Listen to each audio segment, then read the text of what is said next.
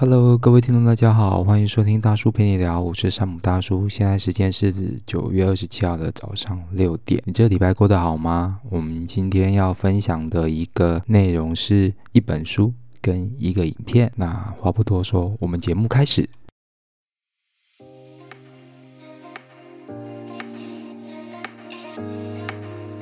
各位听众，大家好，欢迎收听大叔陪你聊，我是节目主持人山姆大叔。这一个节目主要在分享两岸的工作、教育、家庭、爱情、生活等等面向的相关议题，希望你会喜欢。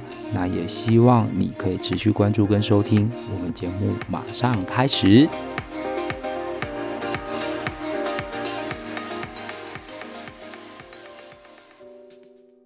欢迎回来。那我们今天要分享的这一本书呢，书名叫做《浅谈保险观念》，最敢说真话的保险专家告诉你条约背后的真相内容。那，嗯，应该说看到这本书名的时候，我还觉得蛮讶异的，是因为保险大家都有，应该都有相关的观念，就是反正就是要买保险就对了。但是这一本书的内容其实谈到了更多、更细。然后更不为人知的一些事情，包括说，我一般以为就是可能保医疗险，就是住院的时候就可以用，但是居然会发现说，有些事情是你住院的时候，呃，医疗险也帮不上忙的事。所以主要还是在看说，你到底保了哪些医疗险，然后以及你保的这些保险到底有没有保对、保好。饱满的相关的一个内容，还有包括合约条款，以及遇到保险纠纷的时候该怎么处理。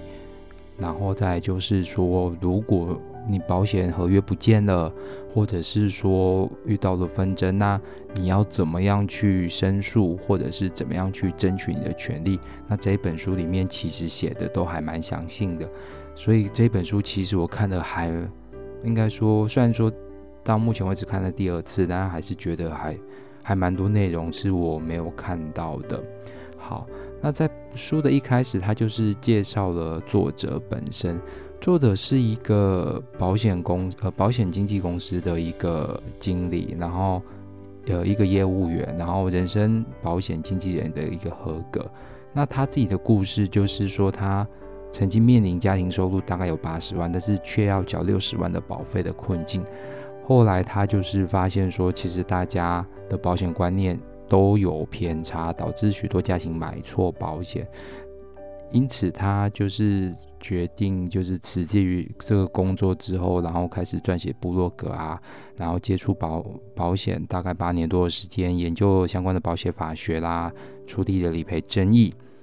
那以风险管理的角度，然后写出了这一本书。所以这本书其实并不是非常深奥的书，因为它书中大量举例说明了，呃，你在这个情况之下，保险到底能不能赔，或者是说，在这个情况之下，你可以如何争取理赔。因为有时候保险业务员他只是懂得卖保险，但是不知道保险的专业知识哦。举例说明，我身上遇到的就是这样的一个情况，所以这时候你来可以想一想，你的保险到底有没有买好、买满、买对呢？呃，本书分呃共分了七个 part，然后从就是。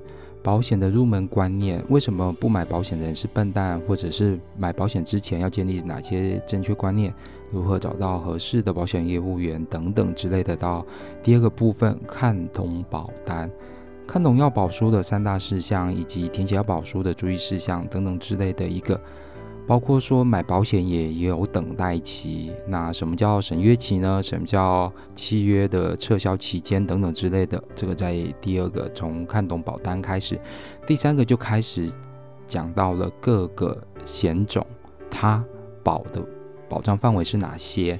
还有以及它的基本的类型有什么？包括说什么叫做寿险？那寿险，呃，在买寿险之前应该要问自己的问题是什么？那什么叫失能险？什么叫做意外险？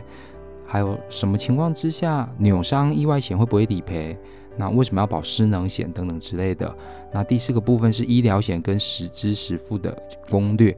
医疗险。你可以大概想见的就是可能住院医疗或者是其他的，像是什么重大疾病啦、重大伤害之类的。那有的医疗险会赔，有的医疗险不会赔，要端看你保的内容，保险。就是保单的一个条约内容到底是什么？包括说，有的人可能是实支实付，有是日额给付。你可能听到这些名词就会觉得好烦哦。这些有什么差别吗？有差很大，我只能说差很大。接下来的话，再就是长照险跟新生儿怎么保险？长照险什么叫长照险呢？你需要买长照险吗？那还有就是长照险要有哪些事情必须要被告知，或者要告知？保险公司的那刚出生的小孩需要买保险吗？那重点是小孩的保险，在买小孩保险之前，你应该问自己自己保险的没有呢？再就是大家一般出门在外或者是工作的时候都一定会保的，只要你有车一定会保的汽车保险怎么保？然后什么叫做第三责任险？然后什么叫强制责任险？还有就是怎么样会让你的保费变便宜的一种方式？再的话就是旅平险的基本知识跟投保要点，还有第七个部分叫做保险之后的疑难杂症，举例说明像保单不见了怎么办？然后保险理赔分有哪三种？那什么叫做既往险？一定不会赔。什么叫做既往险？好，那再的话就是你一定要知道的保险帝王条款有哪些？那保单可以借钱，你知道吗？如果当你急需要用钱的时候，超过时间没缴保费，保单又会如何呢？还有就是健保二二七手术跟二二六处置的差别哦。这个我看得到这一篇的时候，我就觉得，我靠，真的保险，如果你没有仔细看，你真的会就是嗯，白缴钱。我只能这么说，白缴钱。然后再来的话，就是你的手术。不是公司呃保险公司的手术，你的手术不是保险公司的手术的时候，又该如何？所以整本书分成七个部分，从一开始简单的保险观念到看懂保单，然后看介绍各种险种，那以及就是最常遇到的医疗险跟实支实付、长照险跟新生，还有汽车保险跟旅游平安保险等等之类的这个内容，其实我觉得他讲的都还蛮详呃，不能说详细，但是。我觉得蛮平易近人，让你可以一看就知道说，哦，原来是这样的一个状况。它算是一个，我觉得算是一个知识书籍，对，知识书籍。虽然说就是有的内容它比较深奥，可能教你要计算你的保费怎么样缴最划算，以及就是后续的第七个部分，呃，保险之后的疑难杂症等等之类的。我觉得这个每一篇看了我都心有，嗯、心有所感了，对，我是心有所感。嗯，那我觉得作者算是有点佛心来着，因为他把一些保险公司里面不愿意讲的事情，或者是说保险公司会的会讲的一些话术，都写在书里，然后让你可以去知道跟破解，就是有些保险业务员就是几个吹后绿绿的方式，然后骗你，一开始就是也不用说骗，一开始就是呃怎样把你就是说到了你买了这张保单，但是问题是。到时候要理赔的时候，又躲得远远的，不知道该怎么办，或者是问保险业务员的时候，他也不知道怎么理赔。所以我觉得这一本书可以，呃，建议就是你可以就是借来看看，就图书馆有的话借来看一下。电子图书馆有，所以你可以借来看看，或者是你可以买一本，然后呃时不时的就是拿出来看一下，学习一下。对于你自己自己，首先对于你自己，你的小孩，如果你有小孩，或者是对于你的爸妈。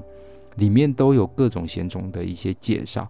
那在可以保险的时候，在可以保险的时候，呃，如果你考虑到就是未来可能有这样的情况发生的话，建议你去做一下这个保险的准备，或者是说做一下未来发生这件事情的准备。因为保险是一个什么概念？保险就是一个防范未来的概念，就是这件事情。它可能会发生，可能不会发生。但是我们在保的就是，它如果可能未来会发生的时候，我们如何把它的损害或损失降到最低？那同时可以弥补这些损失，同时可以这边呃弥补这些损失。所以保险的观念是这样。当然你会觉得说保险公司赚好多钱，就是平常缴一大堆钱，或是缴了好多年的钱，然后根本就是出事的时候就是躲得远远的躲到旁边，那就要端看你的业保险业务员的一个责任跟情况了。所以。主要就是不真的不要因为人情而购买保单，这个在里面他也写到这一点非常的重要。好，那开头的序呢，其实他讲到是买错保险是不会理赔的，没有错。有的人许多呃，应该说许多人认为说有保险遇到事故就可以理赔，但是有保险不代表你买到合适的保险。保险有范围有种类，每一种重疾都可以应付的危机都不一样。举例说明，有的人买的是意外险，结果发生心脏病要求理赔，对他们说心脏病是意外，对啊，心脏病感觉是意外，但是对保险公司来说，那叫疾病，不叫意外，所以你的你的意外不是保险公司的意外。你的手术不是保险公司的手术，所以这时候都是要看一下保单的内容是怎么样。包括说有人自己以为买了医疗险就万事 OK，举例像我啦，结果医院自呃住院需要高支付额的时候，才发现自己的医疗险理赔的是住院日额跟手术，并没有理赔呃也理赔医疗险的支呃实支实付。意思就是说，你买到的是。你买到的是日额给付，就是定额定期给付，而不会是实支实付。所以这时候你你该怎么办呢？你该怎么办呢？那当然的话，他额外的开头序也讲到说，有保险不代表你保足够了。很多人就是说，可能保险业务员或是保险公司的人在跟你接洽的时候，你可能说哦，我有保险了，不需要。但认为这保呃认为自己有保险的人，是否真正了解保自己的保险保障的是什么，又缺少了什么东西呢？举例说明，像我没有车子，我没有车子，所以很多人如果说啊，你要不要保一个什么汽车强制责任险或什么之类，我说啊，我不需要，因为我没有车子，那无话可说。可是今天如果当你有车子的时候，你开车上下班的时候，那你可能就要想一想，你的汽车强制责任险啊，或者是第三责任险啊，这些内容到底在保什么？出了事情的时候，到底要使用了哪些钱款？那你的车子又如何可以保低？呃，可以降低你的保费，就是让你付的比较少，但是保障又比较高，对。所以很多就是这样。举例说明，他在序当中也解到了说，高保费不一定等于保高保障。就他就是用他家庭的一个例子，就是说，嗯、年收入八十万，但是年收入八十万，但是每年却要缴到六十万的部分，保费的高低并不代表保障的高低，一定要记住。所以他写这本书的目的就是破除缴很多钱等于保障很多的观念。嗯，对，这的确是这样。直到现在，他常常也在问自己：保险是什么？那保险就是在自己能力可承担的范围之内，付出少许的保费，以转嫁不幸发生事故时所需要面对的可怕风险。这个是作者他认为的保险。嗯，接下来的话就进入到了前言，他就是开始讲到说，为什么你需要保险？那业务员跟公司之间的存在一些呃资讯的一个落差啦，等等之类的。所以第一章开始的第一个就是为什么不买保险的人是笨蛋？当然这不是肯定句，这是问号，这是问号。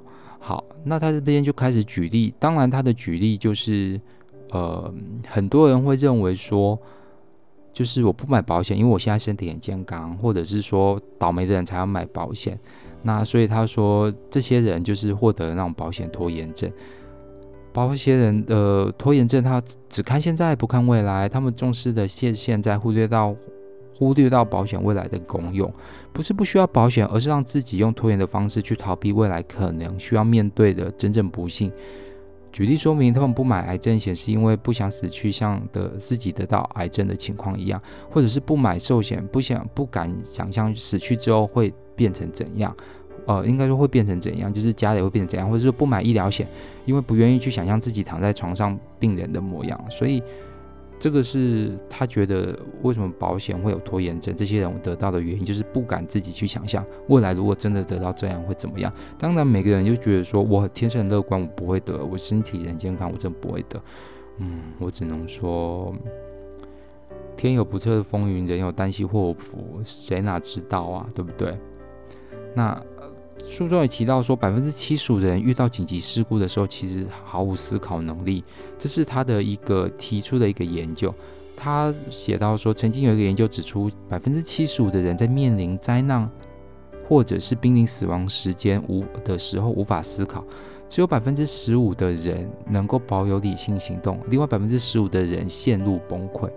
还有一些研究指出，那些逃过一劫、大难不死的人都有一个特点，他们懂得未雨绸缪，在事情尚未发生前就在脑袋中演练。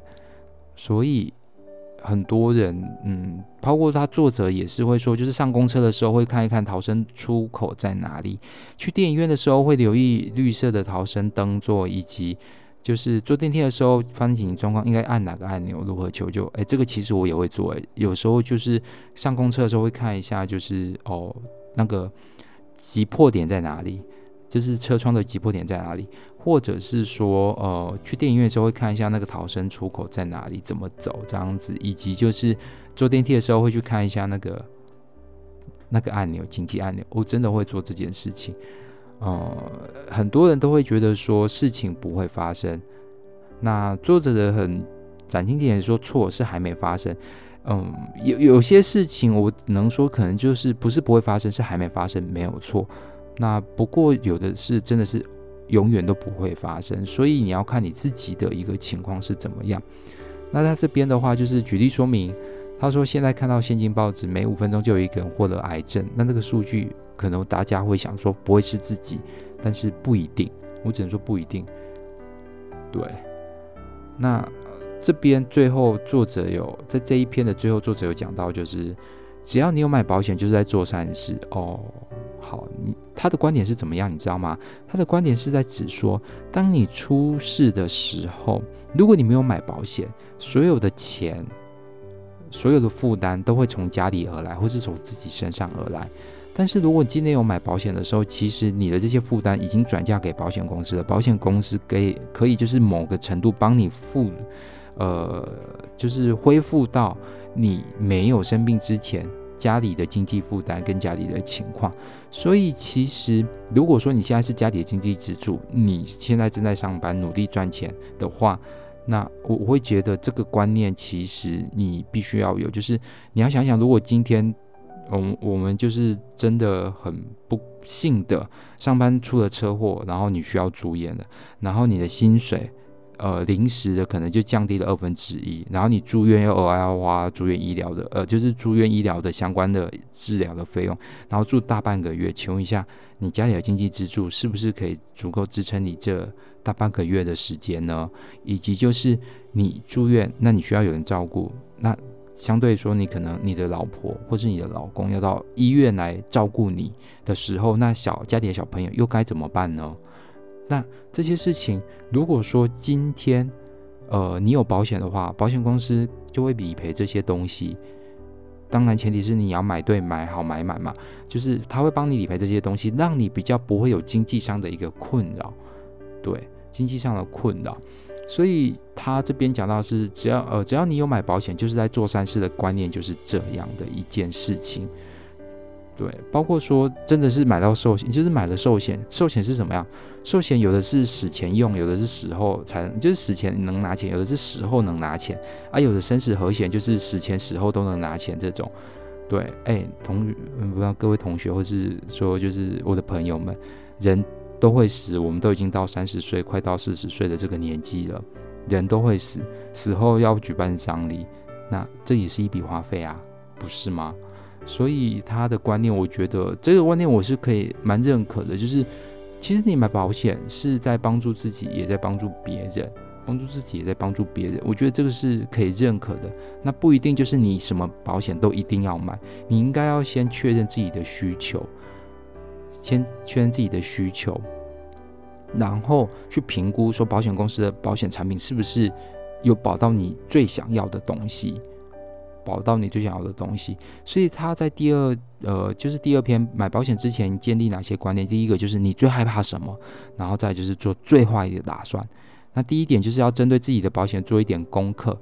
就是网络上很多东西，那包括保险有很多种险，呃，很多种险种。你应该想一想，现在在这个时间段，五到十年这个时间段之间，你什么东西对你来讲是最重要，然后最害怕的？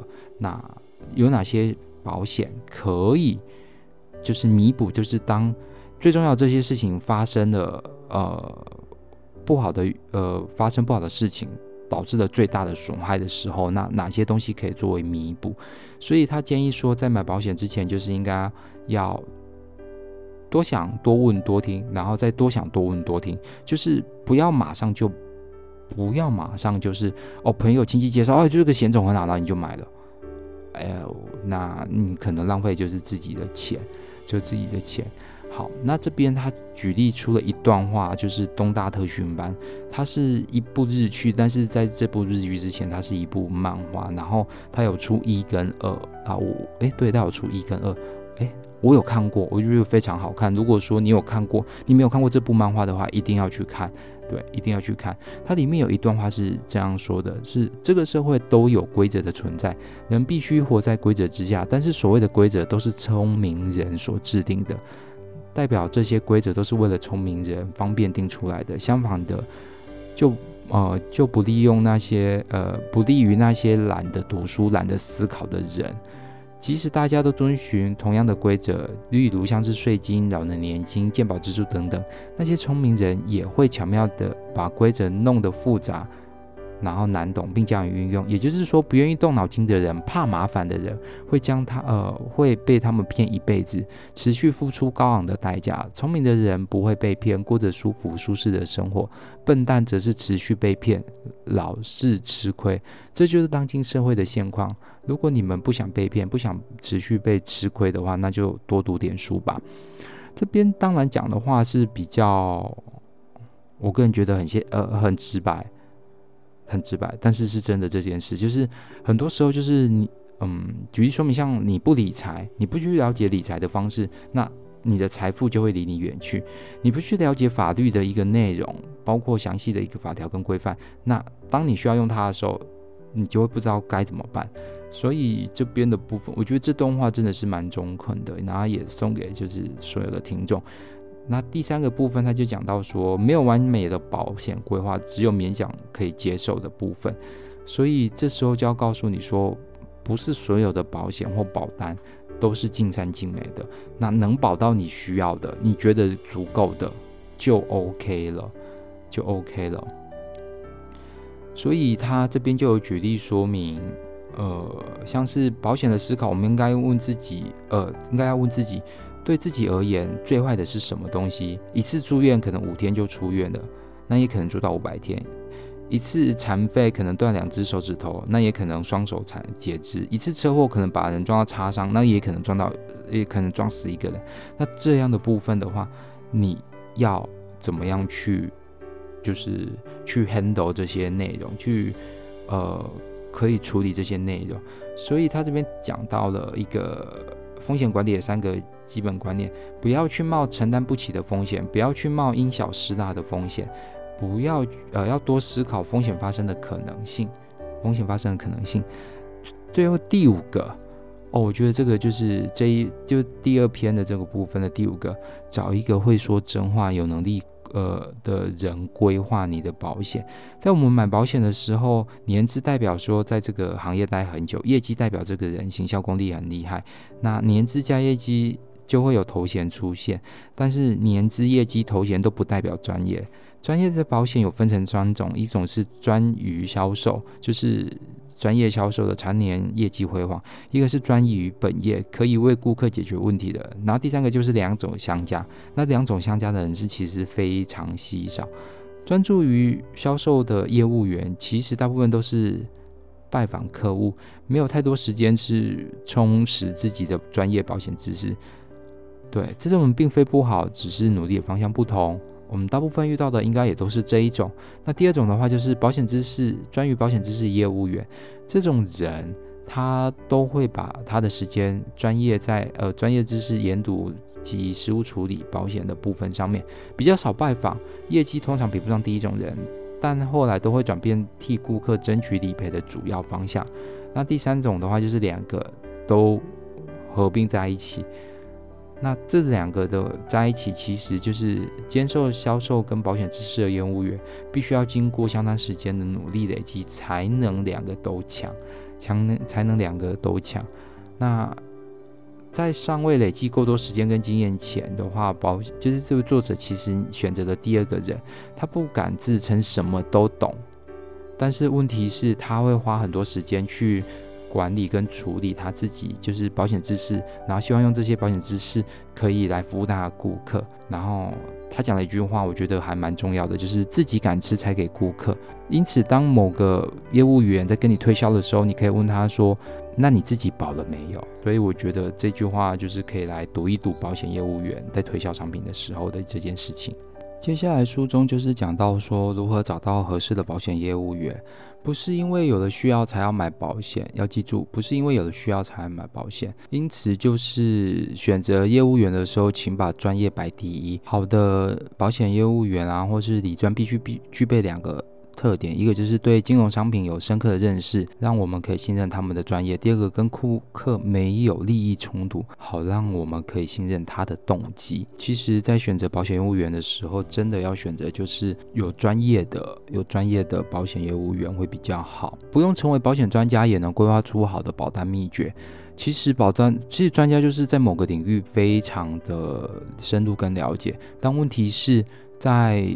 做保险规划的时候，不一定要找保险业务员，你也可以自己想一想，就是保险规划的时候要找，其实要找的是观念正确的人呐。